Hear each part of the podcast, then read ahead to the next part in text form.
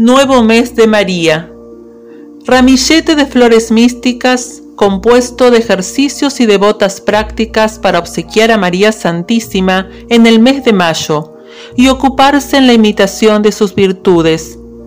Por el doctor don Benito Sanz y Forés. Valencia, 1856.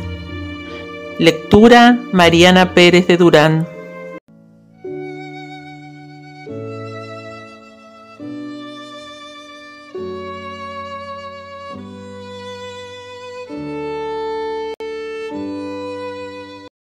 Día 6 del mes de mayo. Acto de contrición. Dios mío, Padre de las misericordias y Dios de toda consolación, ved en vuestra presencia a un miserable pecador a quien habéis creado y redimido con vuestra sangre y quien grato os ha ofendido tantas veces. Yo no soy digno de ser llamado hijo vuestro, pues he pecado delante del cielo contra vos, pero aunque polvo y ceniza, me atrevo a postrarme en vuestra presencia y a pediros perdón de mis enormes culpas que detesto con toda mi alma. Preparado está, Señor, mi corazón para hacer vuestra voluntad.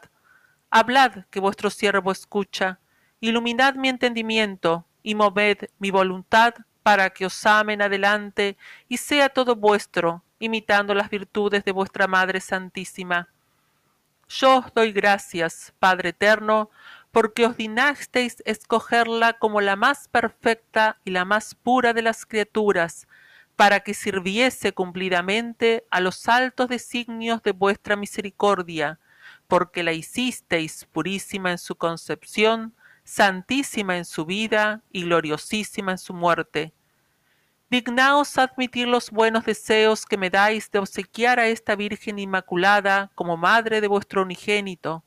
Concededme sentimientos de humildad, reverencia y amor, bastantes para que empleándome en su veneración y culto y contemplando sus virtudes, las imite con vuestra gracia y con ello contribuya a vuestra gloria y a la de esta Virgen la más afortunada, y consiga el remedio de mis necesidades espirituales y aun temporales si me conviene, y sobre todo firmeza en la fe, dilatación segura en la esperanza y total aumento en la caridad.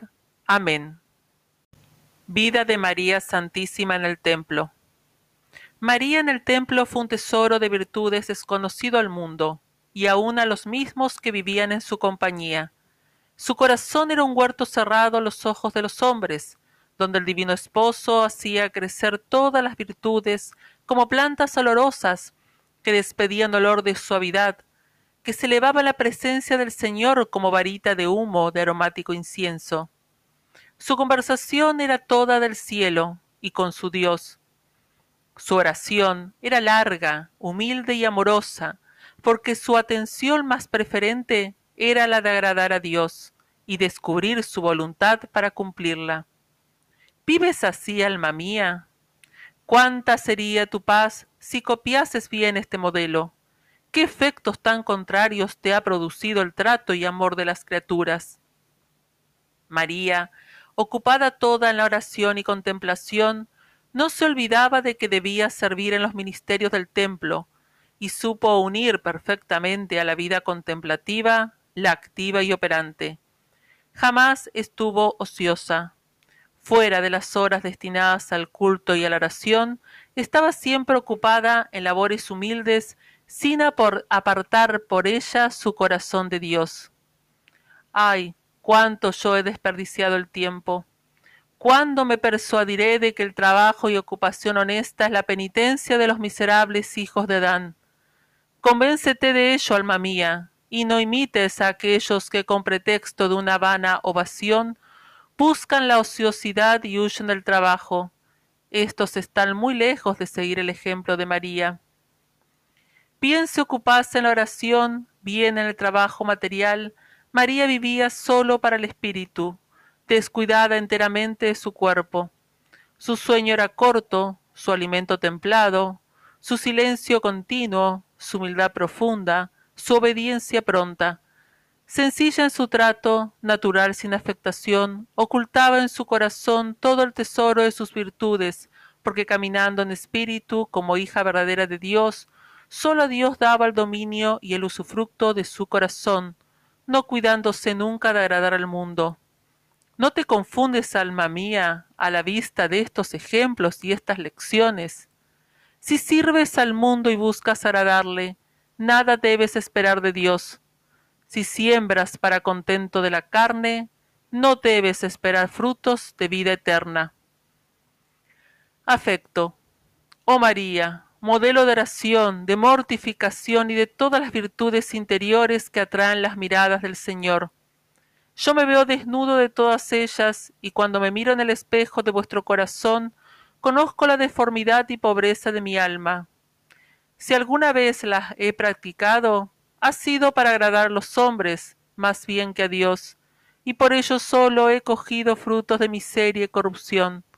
Ayudadme, Madre mía, a cubrir mi desnudez.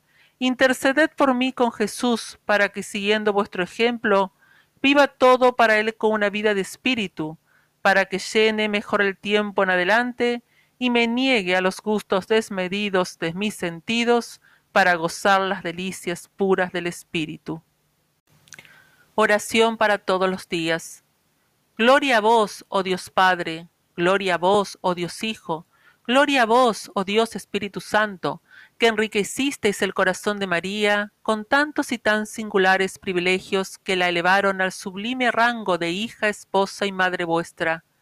Gloria también a vos, oh María, que supisteis cultivar las preciosas semillas que Dios puso en vuestro corazón haciéndoles producir flores de exquisito perfume que se exhaló en olor de suavidad en la presencia del Señor. Yo, Dios mío, siervo vuestro e hijo, aunque indigno de María, postrado en vuestra presencia para daros gracias por las mercedes que concedisteis a mi madre, os presento las bellísimas flores de sus virtudes que acabo de contemplar y os suplico que aceptándolas benignamente de mi pobre mano, me concedáis la gracia que necesito para reproducirlas en mi corazón como hijo de esta madre y las bendiciones que os pida esta señora. Yo os presento también a vos, oh María, las flores de los buenos deseos y afectos que me habéis inspirado en esta oración y los santos propósitos que en ella he formado con el auxilio de la divina gracia.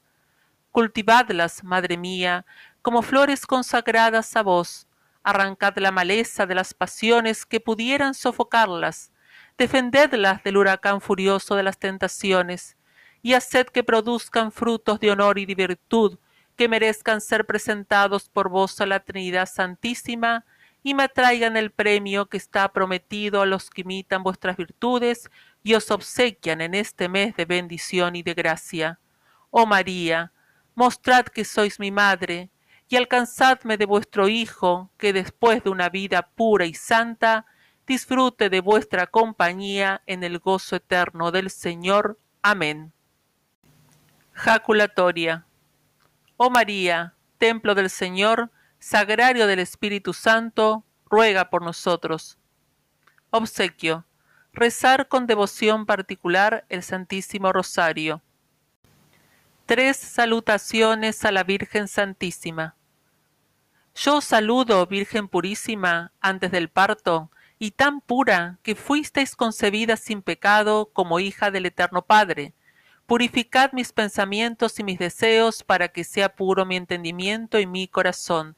Dios te salve María, llena eres de gracia, el Señor es contigo, bendita tú eres entre todas las mujeres y bendito es el fruto de tu vientre Jesús. Santa María, Madre de Dios, ruega por nosotros pecadores, ahora y en la hora de nuestra muerte. Amén. Yo os saludo, Virgen purísima en el parto, y tan pura, que concebisteis en vuestro seno virginal al Verbo eterno por obra del Espíritu Santo, y fuisteis hecha Madre de Dios Hijo.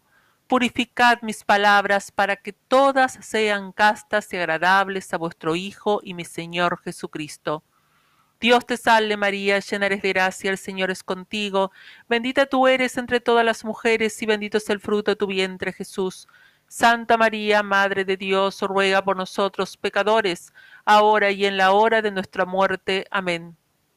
Yo os saludo, Virgen purísima, después del parto, y tan pura, que merecisteis ser templo del Divino Espíritu, y en cuerpo y alma ser llevada al empirio, y coronada reina del cielo y de la tierra, como esposa del Espíritu Santo. Purificad mis obras, para que todas ellas sean santas, y me atraigan las bendiciones de la Trinidad Santísima en el tiempo y por toda la eternidad. Dios te salve María, llena eres de gracia, el Señor es contigo, bendita tú eres entre todas las mujeres y bendito es el fruto de tu vientre Jesús. Santa María, Madre de Dios, ruega por nosotros pecadores, ahora y en la hora de nuestra muerte. Amén. Práctica. La devoción al Santo Rosario es una de las más agradables a Dios y a la Santísima Virgen, y de las que con más asiduidad y provecho han practicado sus amantes, porque forma una corona de flores que se ofrece a María como muestra de amor. Sabido es el celo con que predicó esta devoción el patriarca Santo Domingo de Guzmán, y los prodigios que obró con ella. San Estanislao, siendo un niño, no sabía dejar el rosario de sus manos, ocupándose siempre en las alabanzas de la Virgen. Pero es necesario rezarlo con devoción, como dijo la Santísima Virgen a una sierva suya, advirtiéndole que más agradecía cinco decenas rezadas con pausa de devoción que quince de prisa y con menos devoción. También el beato Alfonso Rodríguez nos da ejemplo en esta materia. Rezaba el rosario entero todos los días de rodillas y muy despacio, al principio solo vocalmente, después con la meditación de los misterios, llegando así a un sublime grado de oración en que recibió grandes favores de la Santísima Virgen. Solía ver muchas veces en el aire una rosa encarnada cada vez que rezaba el Padre Nuestro, y otra blanca y de igual belleza y fragancia en cada Ave María otra vez acompañando a un sacerdote de la compañía de Jesús fuera de la ciudad, iba algo apartado de éste porque sus achaques le impedían alargar el paso, y se ocupaba en rezar el rosario, descuidado del calor excesivo que le hacía sudar extraordinariamente. Andando así, se le apareció la Santísima Virgen, agradeciendo su devoción, y limpió y enjugó su rostro con un lienzo finísimo que llevaba dejándole en extremo consolado. Oh, qué bendiciones atrae a los fieles el Santo Rosario. Ahora se pedirán a la Santísima Virgen las gracias que desean alcanzar de su maternal corazón en este día.